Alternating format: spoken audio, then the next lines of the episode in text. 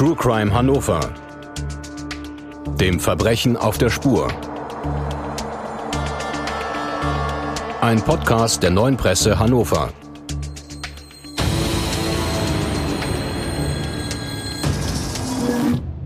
Dieser Podcast wird freundlich unterstützt von visit-hannover.com. Hallo liebe Zuhörerinnen und Zuhörer und herzlich willkommen zu einer neuen Folge von True Crime Hannover, dem Verbrechen auf der Spur.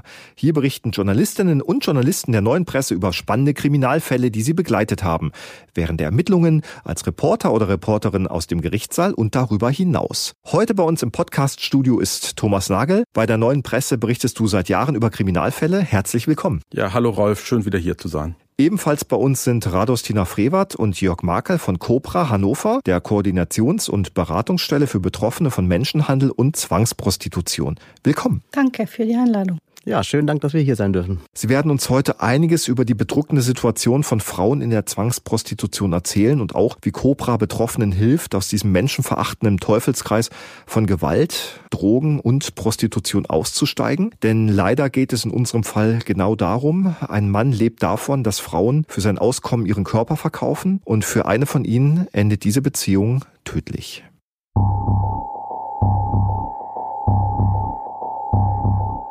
Ich töte dein Leben. Der Fall Stefanie W.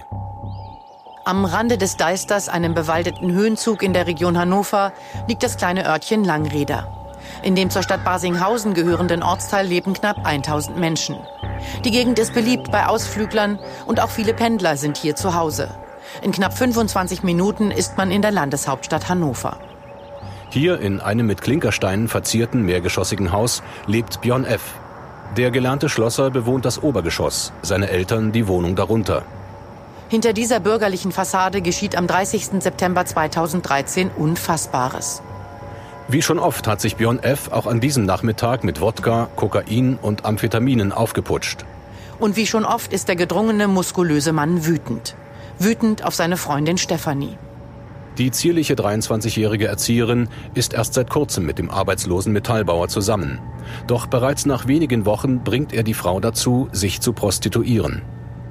Als ein Freier wiederholt SMS-Nachrichten an Stefanie sendet, rastet er aus. Erst beschimpft er sie, dann schlägt er auf sie ein. Töte dein Leben! Für die junge Frau beginnt ein stundenlanges Martyrium. Björn F. fesselt und traktiert sie insgesamt sechs Stunden lang mit Fausthieben, Stockschlägen und Tritten. Hundertfach prasseln Schläge auf die wehrlose Frau ein. Sie erleidet ein Schädelhirntrauma. Ihr Unterkiefer wird zertrümmert, ihre Nase gebrochen.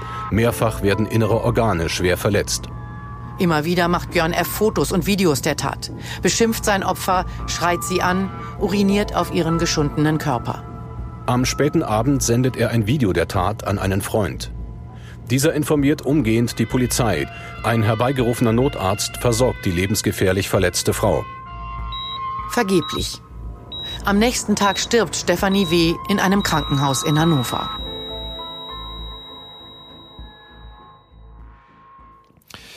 Thomas, der Foltermord von Langreder, so wurde dieser Fall in der Presse genannt. Der Vorsitzende Richter Wolfgang Rosenbusch hat darüber einmal gesagt, es sei wahrscheinlich der schlimmste Fall seiner Laufbahn gewesen.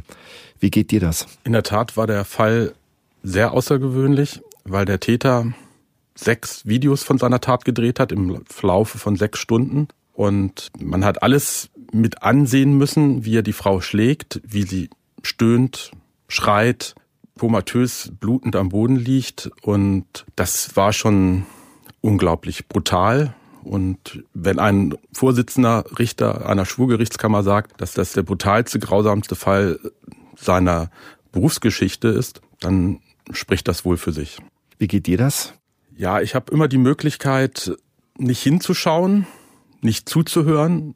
Man muss so ein bisschen auch die Fantasie ein bisschen stoppen, dass ich mich da nicht so sehr hineinfühle, weil ähm, das würde mich auch in der Berichterstattung zu sehr hemmen. Was kannst du uns über den Täter sagen? Was ist das für ein Mensch, der eine Frau derart abartig behandelt? Björn F. war auf den ersten Blick ein junger, attraktiver Mann.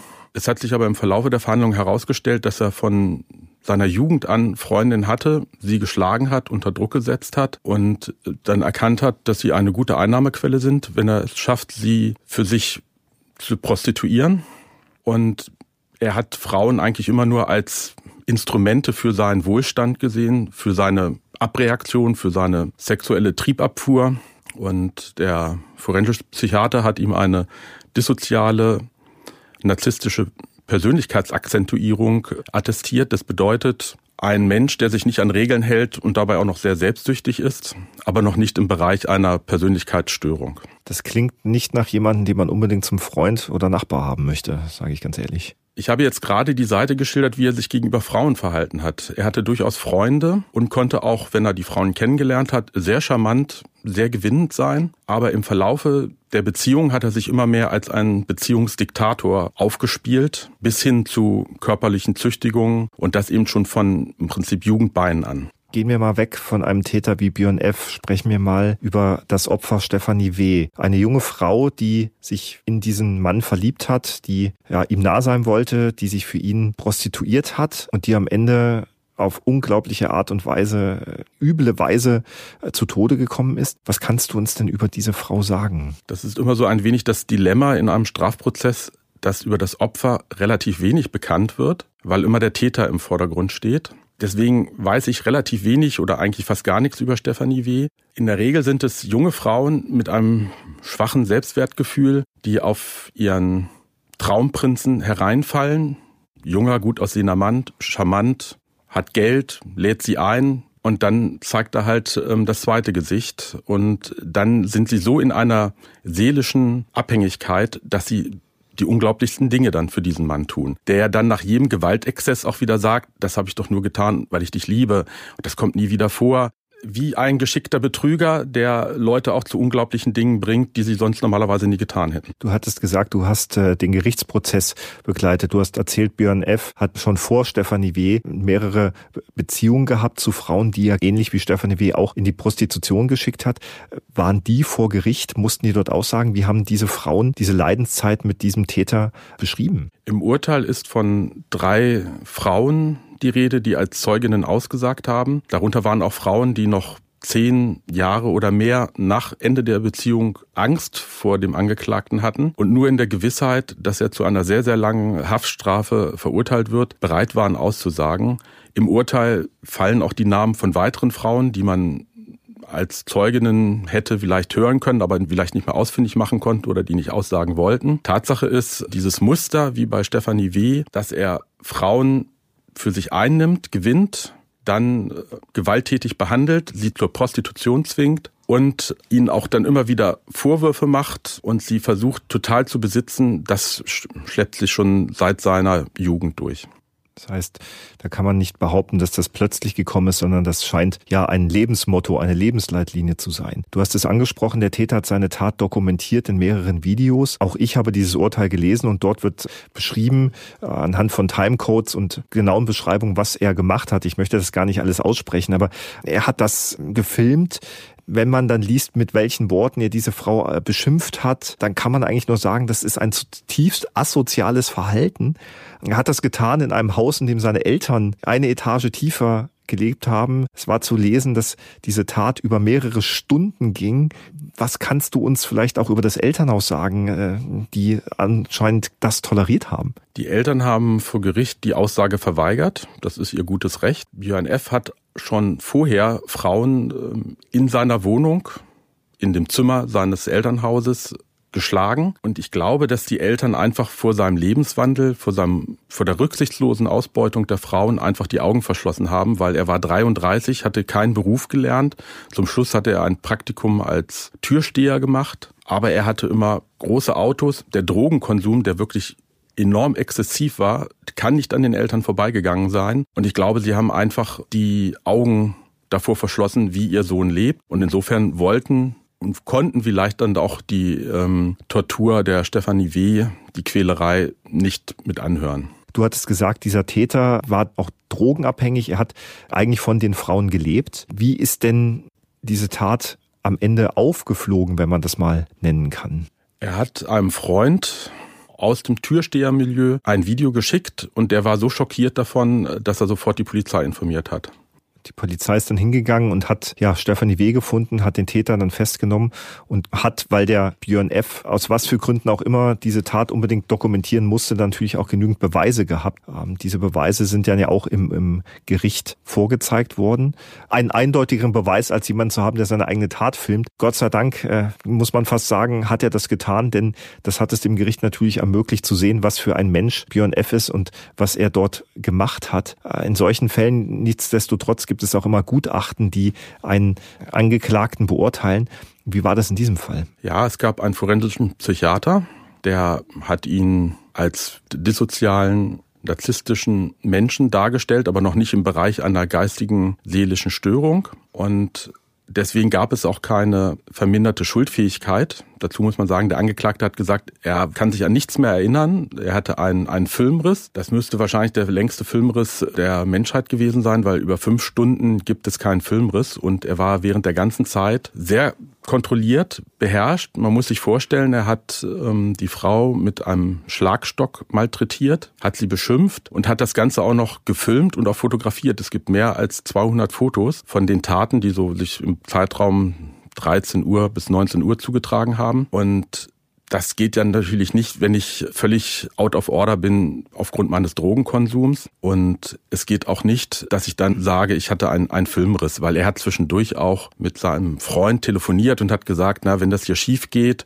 wenn, wenn, wenn die Alte mich verpetzt, dann kriege ich sieben Jahre. Also er wusste, was er tat. Welches Urteil ist dann für Björn F. gefällt worden? Er ist wegen Mordes verurteilt worden. Die Kammer sah die Mordqualifikationsmerkmale Heimtücke und Grausamkeit verwirklicht. Grausamkeit steht wohl komplett außer Frage. Selbst sein Verteidiger wollte sich dazu nicht äußern. Und dann hat er zusätzlich noch die besondere Schwere der Schuld bekommen. Das bedeutet, er kann nach 15 Jahren Haft nicht automatisch einen Antrag auf Entlassung auf Bewährung stellen. Wie lange er sitzen muss, ist einfach ein bisschen unklar. Der, sagen wir mal, normal verurteilte Mörder sitzt vielleicht 18 bis 20 Jahre. Die besondere Schwere der Schuld wird sicherlich dafür sorgen, dass er noch ein paar Jahre länger sitzt. Aber das ist immer auch Sache einer Strafvollstreckungskammer und die findet nicht öffentlich statt. 20 Jahre für so eine Tat. Mir liegt so auf der Zunge zu sagen, immerhin ist dann so jemand äh, über diesen langen Zeitraum erstmal von der Gesellschaft weg. Frau Frevert, Herr Makel, wenn Sie so einen Fall hören, was sind da Ihre Gedanken? Das muss Ihnen doch kalt den Rücken runterlaufen. Auf jeden Fall. Sehr grausam. Allerdings, wie aber schon Herr Nagel gesagt hat, bei solchen Fällen, ich in meiner beruflichen Tätigkeit versuche das erstmal auszublenden. Weil ich finde, in so einer adäquaten Situation muss man erstmal der Frau versuchen zu helfen und nicht in so ein Mitleid verfallen. In dem Fall war die Frau ja schon tot, aber ich spreche jetzt generell über Fälle von uns wo für mich relevant ist, für die Frau da zu sein und hier zuzuhören und zu gucken, wie man ihr helfen kann. Herr Makel, wie geht Ihnen das? Ja, Sie sagen so kalt den Rücken runterlaufen. Ich muss das immer so aus zwei Rollen sehen. Einmal in meiner Rolle, die ich jetzt bei Cobra einnehme, früher als Kriminalbeamter. Da ist man natürlich mit verschiedenen diversen Fällen konfrontiert gewesen, die einem doch schon so die Abgründe der Menschheit halt zeigen und wir einfach auch eben erkennen müssen und wahrnehmen müssen, dass wir Menschen insgesamt alle eine dunkle und eine helle Seite vielleicht in unserem Herzen tragen. Und bei manchen ist die dunkle Seite ausgeprägter und ganz tief schwarz, äh, wie vielleicht auch in diesem Fall. Und äh, dann ist das in diesem Fall sicherlich auch etwas, äh, das eine Ausnahme darstellt, so wie der Richter in seinem Urteil und Herr Rosenbus auch schon dargestellt hat. Wie Thomas, du das aber auch eben schon gesagt hast, dass sowas einen ganz besonderen Fall darstellt. Aber es zeigt eben, zu welchen Dingen wir Menschen eigentlich fähig sind, in besonderen Situationen oder auch, wenn uns eine bestimmte Biografie äh, unser Leben prägt. Und deshalb müssen wir es einfach akzeptieren, nicht die Tat akzeptieren, aber wir müssen akzeptieren, dass Menschen eben zu Gewalttaten in unterschiedlichster Form bereit sind. Kommen wir mal weg von unserem Fall, kommen wir zur Arbeit von Cobra. Schildern Sie uns doch mal, was macht Cobra? Was ist da Ihre Aufgabe? Wir haben zwei Bereiche, wie Sie schon am Anfang erwähnt haben. Eine Koordinierungsstelle,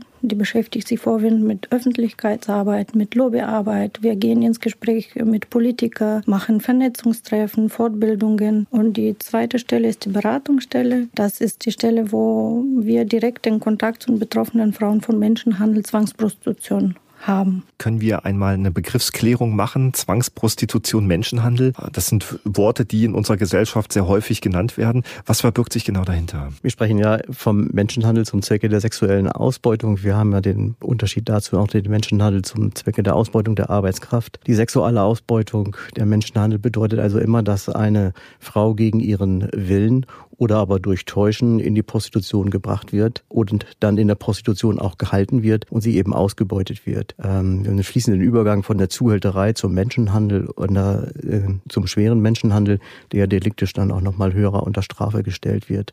Also es geht wirklich in diesem Fall darum, dass Menschen gegen ihren Willen, absolut gegen ihren Willen in der Prostitution beschäftigt werden, eben zum Vorteil desjenigen, der sie in die Prostitution bringt, wie auch in diesem Fall, wenn wir auf den wieder Bezug nehmen. Hier hat er ja auch davon profitiert, dass die Frauen für ihn gearbeitet haben. Es war sind manchmal dann aber auch immer zwei Dinge. Einmal ist es der finanzielle Vorteil. Ich glaube aber auch in diesem Fall, den wir heute auch besprechen, geht es auch darum, dass hier diese Person, der Täter an sich ähm, auch ein, eine Befriedigung darin gefunden hat, dass es ihm gelingt, eben mit Gewalt und anderen Mitteln einen anderen in die Prostitution und in diese Arbeit der sexuellen Ausbeutung zu bringen und darin auch zu halten. In diesem Fall haben wir aber auch gehört, dass die Frauen in unserem Fall scheinbar zunächst durchaus freiwillig äh, für diesen Mann in die Prostitution gegangen sind. Frau Frevert. Was tue ich aus Liebe, sage ich nur dazu. Ich wollte fragen, warum machen Frauen das? Ja, weil sie dann sich tief in diesen Menschen verlieben und emotional so abhängig sind, dass sie das als einen Teil des gemeinsamen Lebens betrachten. Ich bringe auch was bei in dieser Beziehung, indem ich das Geld erwirtschafte, egal in welcher Form dann. Verlieben sich die Frauen in die Täter oder machen die Täter die Frauen in sich verliebt? Sowohl als auch.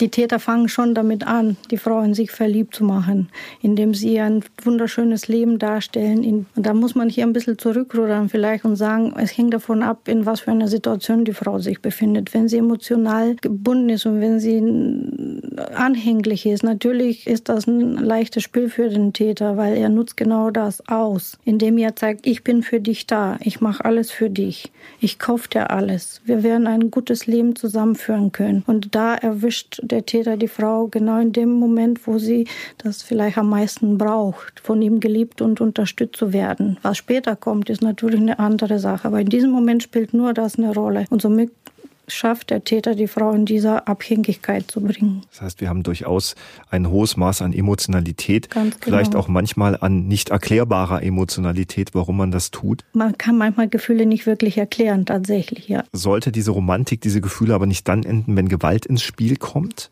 Im Normalfall schon. Aber in diesem Fall, wie Sie auch vorher gesagt haben, das gehört einfach zu der Liebe dazu. Für die Frau in dem Moment. Geschlagen zu werden. Ja, können leider. Sie, können Sie uns das irgendwie auseinandersetzen, warum das so ist? Ich glaube, dass das in dem Moment auch eine emotionale Abhängigkeit ist und diese Angst, was passiert, wenn ich das nicht zulasse, dann verlässt er mich vielleicht und da bin ich wieder allein und bekomme nicht diese Aufmerksamkeit, egal in welcher Art und Weise. Herr Macke. Mhm. Ich wollte nur äh, sagen, wenn wir hier von Liebe sprechen, um das nur klarzustellen, wir, wir sprechen von einseitiger Liebe, die sich bei dem bei Betroffenen entwickelt, also bei der, bei der Frau in diesem Fall. Bei, auf der Täterseite gibt es keine Liebe oder Zuneigung. Die Täterseite ist einfach nur auf Ausbeutung oder Befriedigung der eigenen Interessen ausgerichtet. Also es hat nichts mit Liebe zu tun. Und natürlich muss man sagen, äh, Frauen, die geschlagen werden, sind immer Opfer am Ende, ja, und nicht, nicht Täter oder, oder Schuld. Das kommt ja auch noch dazu.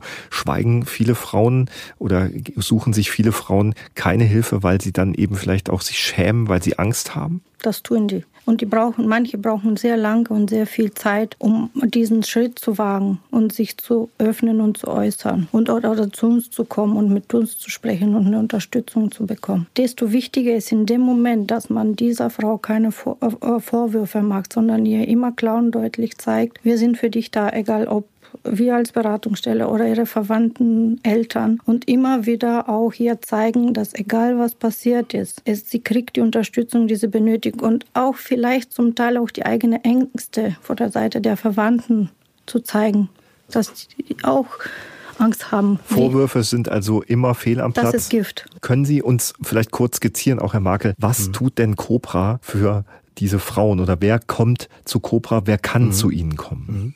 Vielleicht nochmal da anzusetzen, wo Sie gerade waren. Wir sprechen erstmal nicht so sehr gern immer von Opfern, weil allein schon Opfer, und wir kennen das in unserem Rechtsgefüge auch, wir haben sogar ein, ein Opferschutzgesetz, das kurioserweise genauso äh, auch heißt. Aber ein, ein Mensch möchte kein Opfer sein. Keiner von uns, Sie und Sie, wir alle, wie wir sitzen, wollen nie Opfer sein. Und das bedingt eben auch, dass, wenn es denn uns tatsächlich einmal trifft, dass wir dann eben die Scheu haben und die Scham haben, uns zu offenbaren. Und deshalb sagen wir als Beratungsstelle, wir sind offen für Menschen, die betroffen sind. Die können zu uns kommen, ohne dass sie sich äh, unmittelbar an die Strafverfolgungsbehörden wenden müssen. Oftmal gibt es ja einen deliktischen Hintergrund, aber nie wird jemand, der zu uns kommt, dazu auch gedrängt, dass er sich an die Polizei wendet. Und insofern kommen auch sehr unterschiedliche Frauen, auch mit unterschiedlichen Geschichten zu uns, die dann von uns bewertet werden und dann eingeordnet werden. Und ähm, für den Fall, dass wir erkennen, dass es hier um Menschenhandel geht, dann beraten wir. Wir beraten auch dahingehend, dass es vielleicht durchaus sinnvoll sein kann, sich an die Polizei zu wenden. Aber diejenige, die zu uns kommt, wird nie in diese Richtung gedrängt. Das heißt, Ihre Beratung ist erstmal vorbehaltlos und vorurteilsfrei. Anonym, kostenlos, freiwillig. Drei Worte, die sehr relevant sind bei manchen Frauen, um sich wirklich zu öffnen und uns zu vertrauen. Können Sie uns einmal sagen, von wie vielen Frauen in Hannover, Niedersachsen reden wir? Man hat das Gefühl, dass ein sehr hohes Dunkelfeld. Also wir machen jedes Jahr einen Jahresbericht. Ich kann jetzt für das letzte Jahr mal ein paar Zahlen nennen. Und wir unterscheiden bei uns immer Frauen, die zuerst zu uns kommen. Das ist Erstkontakt. Letztes Jahr hatten wir 56 Fälle. Da reden wir aber nicht von, äh, reden wir von Verdacht Menschenhandel. Ne? Weil wenn sie zu uns kommen, wird ein Erstgespräch geführt und erst im Laufe der Zeit wird festgestellt, was wirklich passiert ist und ob es zu einer polizeilichen Ermittlung kommt. Ne? Man darf aber auch nicht vergessen, dass wir Fälle von Jahren davor haben, die wir weiter begleiten. Im letzten Jahr waren das 90 Fälle also von Jahren davor, wo es vielleicht ein Prozess läuft. Manchmal läuft das über ein paar Monate oder sogar übers Jahr hinaus. Also das ist so grob jetzt für 22. So durchschnittlich in unserer Beratungsstelle kommen so zwischen 50 und 60 Frauen Erstkontakte, also zum ersten Mal.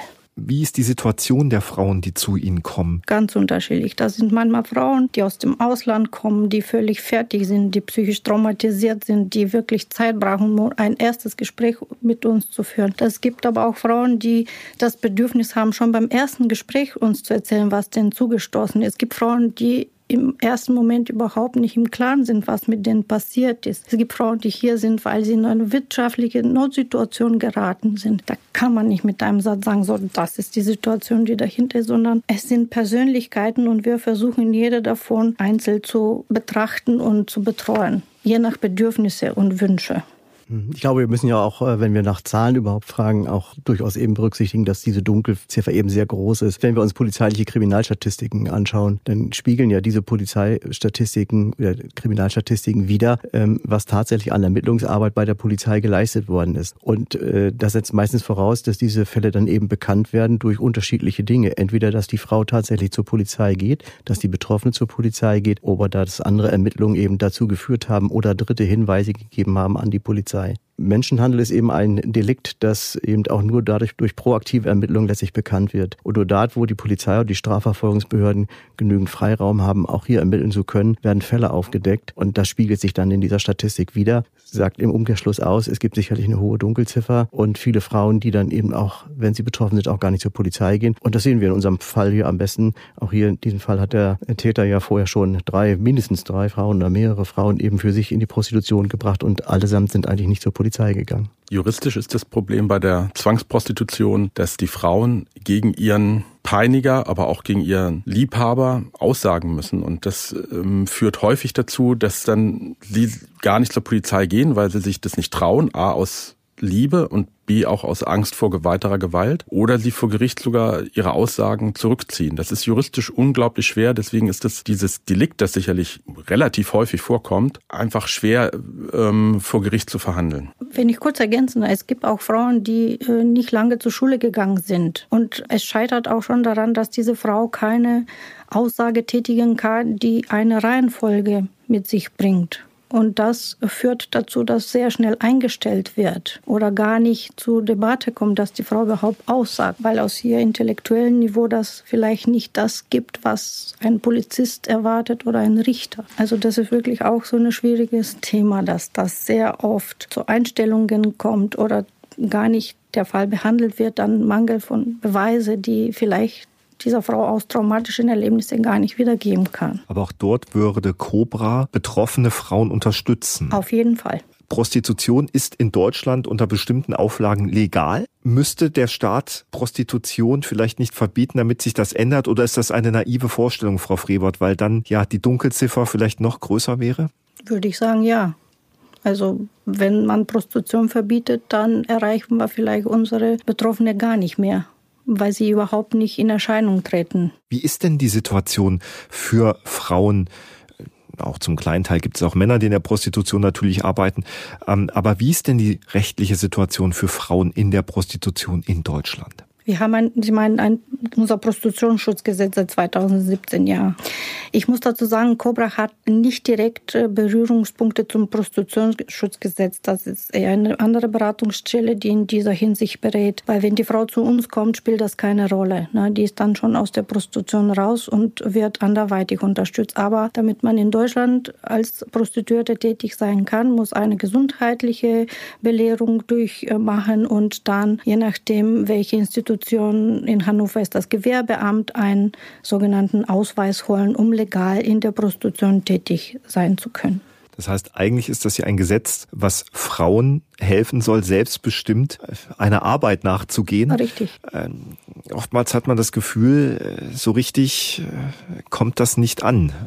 Naja, das Prostitutionsgesetz ist schon umstritten. Es war von Anfang an umstritten. Ich denke, dass dieses Gesetz durchaus auch äh, eine positive Seite hat. Es hat vielleicht nicht die Erwartungen gefüllt, die man in dieses Gesetz eigentlich gesteckt hat. Aber Ihre Ausgangsfrage war ja die, wie geht es den Frauen eigentlich hier, die in der Prostitution arbeiten? Und äh, da sehen wir ja sicher sehr unterschiedliche Bilder. Und wenn wir in, in Deutschland der Ansicht wären, dass äh, eigentlich weit äh, aus der größere Teil eben unter Zwangsprostitution und Ausbeutung stehen würde, dann müssten wir wahrscheinlich auch anders reagieren. Dann dürften wir auch nicht von einer liberalen Gesetzgebung ausgehen. Dann müssten wir wahrscheinlich auch anders handeln. Das machen wir aber nicht, weil wir sagen, es gibt äh, für uns auch sicherlich einen großen Teil der selbstbestimmten Prostitution. Was dann am Ende freiwillig ist und was nicht freiwillig ist, das ist eine Definitionsfrage, die auch nicht so einfach zu beantworten ist. Ein junges Mädchen, das in Rumänien oder Bulgarien unter ärmlichsten Verhältnissen lebt. Und eine Vorstellung vom Leben in Europa, in Freiheit, äh, im Genuss von Konsum und so weiter hat, allerdings auch äh, an Ausbildung denkt, schulische Ausbildung, Studium, berufliche Ausbildung anstrebt, das aber alles nicht machen kann, weil ihr das Geld dazu fehlt, beziehungsweise im Elternhaus das Geld nicht vorhanden ist. Und sich dann entscheidet, nach Deutschland zu gehen und hier in der Prostitution Geld zu verdienen, dann stelle ich die Frage, macht sie das freiwillig oder macht sie das nicht freiwillig? Äh, sie wird praktisch aufgrund ihrer allgemeinen Lebensumstände dazu ja gezwungen, aber sie macht es doch freiwillig. Und deshalb würde ich nie sagen, ich möchte dieser jungen Frau diese Chance verbieten, die sie hat. Wir sitzen oftmals hier in unserem Sessel und sehen das aus unseren Augen und sagen, das äh, können wir so nicht akzeptieren, dass diese Frau sich hier prostituiert und ihren Körper verkauft. Aber wir bieten ja dieser jungen Frau auch keine Alternative für ihre Zukunft. Und deshalb habe ich durchaus Verständnis, dass eben diese jungen Menschen dann auch in ihrem Streben nach ähm, vielleicht auch Anerkennung äh, ihrer beruflichen Perspektive, ein Leben zu gestalten, Familie haben zu wollen und so weiter, sich vielleicht auf die Frau, ähm, die vielleicht auch schon im Heimatland in Rumänien eine Familie hat, das Kind ist krank, bedarf einer großen ähm, Operation, die irgendwo zu finanzieren sein müsste im Ausland. Auch da wird es doch schwierig. Und wenn die hierher kommt und sich prostituiert, dann hat doch ihr Verhalten auch einen Grund. Und auch da möchte ich nicht, dass ihr das verboten wird. Das ist sicherlich ein Aspekt, der durchaus betrachtenswert ist. Man darf natürlich nicht vergessen, dass Prostitution natürlich aber auch durchaus ein sehr, sehr gefährlicher Job eben für die Frau ist, weil sich die Frauen oftmals in rechtslosen Räumen befinden, in einem Bordell, was eben kein Idealzustand ist, wo ich vielleicht Männer habe, die interessiert darin sind, eben von diesem doch enormen Summen, die dort im Umlauf sind, äh, auch zu profitieren, wo es dann eben wie auch im Fall der Stefanie W. zu Gewaltexzessen auch kommen kann. Sie haben durchaus richtig gesagt, ja, es ist eben auch eine, eine Möglichkeit für Frauen Geld zu verdienen, weil dieses Land oder äh, es eben keine anderen Optionen gibt. Kommen wir doch mal zu, zu Ansätzen, wie Sie sehen, was kann man denn tun, um die Situation der Frauen dann dahingehend zu verbessern? Also ein bisschen was hat der Gesetzgeber schon dadurch geschaffen, dass er vor vielen Jahren, auch einigen Jahren, so lange ist es noch gar nicht her, die Förderung der Prostitution als Straftatbestand weitgehend eigentlich äh, zurückgenommen hat. Früher ist ja derjenige, der den Frauen in der Ausübung der Prostitution ein gutes Arbeitsumfeld geboten hat, der ist ja immer Gefahr gelaufen, dass er wegen Förderung der Prostitution verfolgt und bestraft wird. Das hat der Gesetzgeber wissentlich zurückgenommen, weil wir jetzt ja genau auf dem Weg sind, dass wir sagen, wir wollen diejenigen, die den Frauen ermöglichen, selbstbestimmt, und das ist immer wichtig, dieses Wort selbstbestimmt, in der Prostitution zu arbeiten, die sollen auch dieses Arbeitsumfeld dadurch bieten können und äh, gewähren können, ohne dass sie eben Gefahr laufen, in den Fokus dann von Strafermittlungen zu kommen. Aber Frau Frevert, äh, dann meine Frage an Sie. Gibt es gute Prostitution? Sagen wir mal so, und wirklich bewusst sage ich das so, wenn die Frau selbstbestimmend entscheidet, wann, wie, was anbieten kann, wie viel dafür annimmt und das tatsächlich annimmt, dann ist vielleicht für die Frau eine gute Prostitution. Solange das aber nicht der Fall ist, dann können wir das gut komplett wegstreichen, würde ich behaupten, weil das muss jeder frei überlassen werden. Und wenn wirklich die Frau das aus Überzeugung macht und selber entscheidet, was sie macht, dann ist das so. Wenn sie das aber nicht tut, dann ist das keine gute Prostitution. Und die mehr. Wahrscheinlichkeit, dass es eben so ist, wie Sie sagen, dass die Frau wahrscheinlich eher selten, manchmal auch entscheiden darf, was sie tut und was sie nicht tut, sind sehr gering. Welche Möglichkeiten hat denn Cobra direkt, vielleicht auch gesellschaftlich, politisch äh, Einfluss zu nehmen, um die Situation von Frauen da vielleicht auch zu verbessern? Na, wir sind ja im weitgehend schon davon abhängig, wie sich die allgemeine Gesetzes- und Rechtslage entwickelt. Wir sind ja nicht nur ein Verein Cobra an sich hier organisiert in Hannover, sondern wir sind Mitglied im Koordinierungskraus Frauenhandel, der auf Bundesebene regelmäßig tagt und eben insofern auch einen Einfluss sowohl auf die Gesetzgebung hat, als auch auf die allgemeine politische Lage und die Einschätzung. Und wir setzen uns ja eigentlich auch täglich mit der Frage auseinander, welche Modelle im Rahmen der Prostitution tatsächlich diejenigen sind, die vielleicht für die Betroffenen, die in diesem Bereich arbeiten, dann auch die günstigsten sind. Wir von Cobra haben jedenfalls schon die Meinung, dass wir das schwedische Modell, resolutes Verbot der Prostitution, eben nicht mittragen würden, dass wir aber auf der anderen Seite immer wieder genau auch gemeinsam dann auch im Koordinierungskreis Frauenhandel immer wieder diskutieren, welche Wege und welche Verbesserungen es tatsächlich geben kann. Das fängt an bei den äh, Beratungen, die wir vor Ort haben, zusammen in Zusammenarbeit mit Polizei und Ordnungsbehörden und setzt sich dann eben auf Landes- und Bundesebene vor in den übergeordneten Gremien. Ich verstehe das richtig. Sie sind äh, nicht dafür das schwedische Modell, was ja Prostitution verbietet, hier einzuführen, weil das dann Frauen, die vielleicht in einer Notsituation sind, tatsächlich in die Illegalität treibt und eben ihnen nicht die Möglichkeit gibt, in einer äh, offenen Prostitution oder unter, wie sträubt das so ein bisschen zu sagen, guten Bedingungen zu arbeiten, aber eben nicht in diese Illegalität gedrängt zu werden, wo sie vielleicht Hilfsangebote oder andere Angebote noch schwieriger einfach auch annehmen können. Genau. Und um vielleicht an dieser Stelle um ein Klischee vielleicht mal aufzuräumen, wir sind nicht für die für das Gewähren der Prostitution, weil wir meinen, dass es sonst mehr Sexualstraftaten im Stadt und Land geben würde. Das hat überhaupt nichts mit Prostitution und Prostitutionsausübung zu tun. Aber wir hören das immer wieder, dass man sagt, wir brauchen doch Prostituierte, wir brauchen die Bordelle, sonst überfallen die Männer die Frauen im Park. Die Männer, die Frauen im Park überfallen, sind ein anderes Klientel als diejenigen, die ein Bordell aufsuchen. Und das ist äh, aus meiner Sicht auch eine sehr, sehr einseitige Sicht auf die Frau, wenn genau. ich so argumentiere. Wenn man die Prostitution noch weiter in die Illegalität treibt, indem man sie zum Beispiel komplett äh, verbietet, läuft man Gefahr, dass es noch mehr Gewalt gegen Frauen gibt, weil sie immer mehr der Öffentlichkeit entzogen werden. Also hier im Steintor wissen wir ja, hier ist sind Orte, da kann man hingehen. Und ähm, das Ganze hat natürlich auch einen, einen hygienischen Aspekt. Also Prostituierte werden ja vom Gesundheitsamt überwacht und das sollte man alles nicht unterschätzen. Wir sind einfach ein liberaler Rechtsstaat und ich habe mal gelesen, dass 80 Prozent aller Männer mindestens einmal im Leben zu einer Prostituierten gehen. Wir werden das durch Verbote nicht wegbekommen. Bleibt es eben aber auch dabei, dass wir Frauen haben, die Betroffene sind, weil sie Gewalt erfahren, weil sie eben in meisten Fällen wahrscheinlich nicht selbstbestimmt ihrer Arbeit nachgehen können, weil sie in Notsituationen sind oder weil sie eben, wie in unserem Fall, von einem Mann einfach ja zu einem zu einer Sache gemacht werden, die Geld anschaffen muss. Frau Frevert, wenn man ein Fazit ziehen müsste zu diesem Fall, der Stefanie W., dieses Björn F., was denken Sie? Ich kann nur sagen, es ist schade, dass diese Frau unsere Beratungsstelle nicht erreichen konnte, weil vielleicht hätte man ihr in dem Moment auch helfen können. Herr Makel, wenn man das Urteil durchliest gegen Björn F., dann kann man einen Satz lesen, den dieser Täter gesagt hat äh, in der Vernehmung, er sei wütend gewesen auf seine Freundin, weil die einem Freier wohl eine SMS geschickt hat. Und das hat ihn so wütend gemacht, dass er sechs Stunden lang mit unglaublicher Brutalität auf diese Frau eingeschlagen hat. Wie wütend macht sie so ein Täter? Ich muss wieder zurückblickend auf, auf meinen eigentlichen Beruf kommen. Als Kriminalbeamter darf er mich nicht wütend machen, weil das meine Objektivität einschränken würde.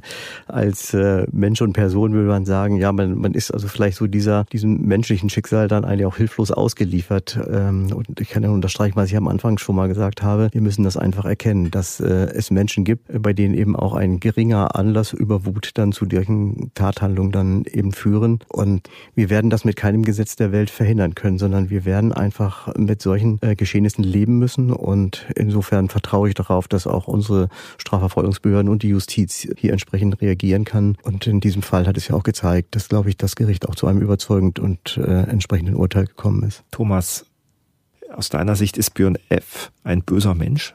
Böse und gut sind ja moralische Kategorien.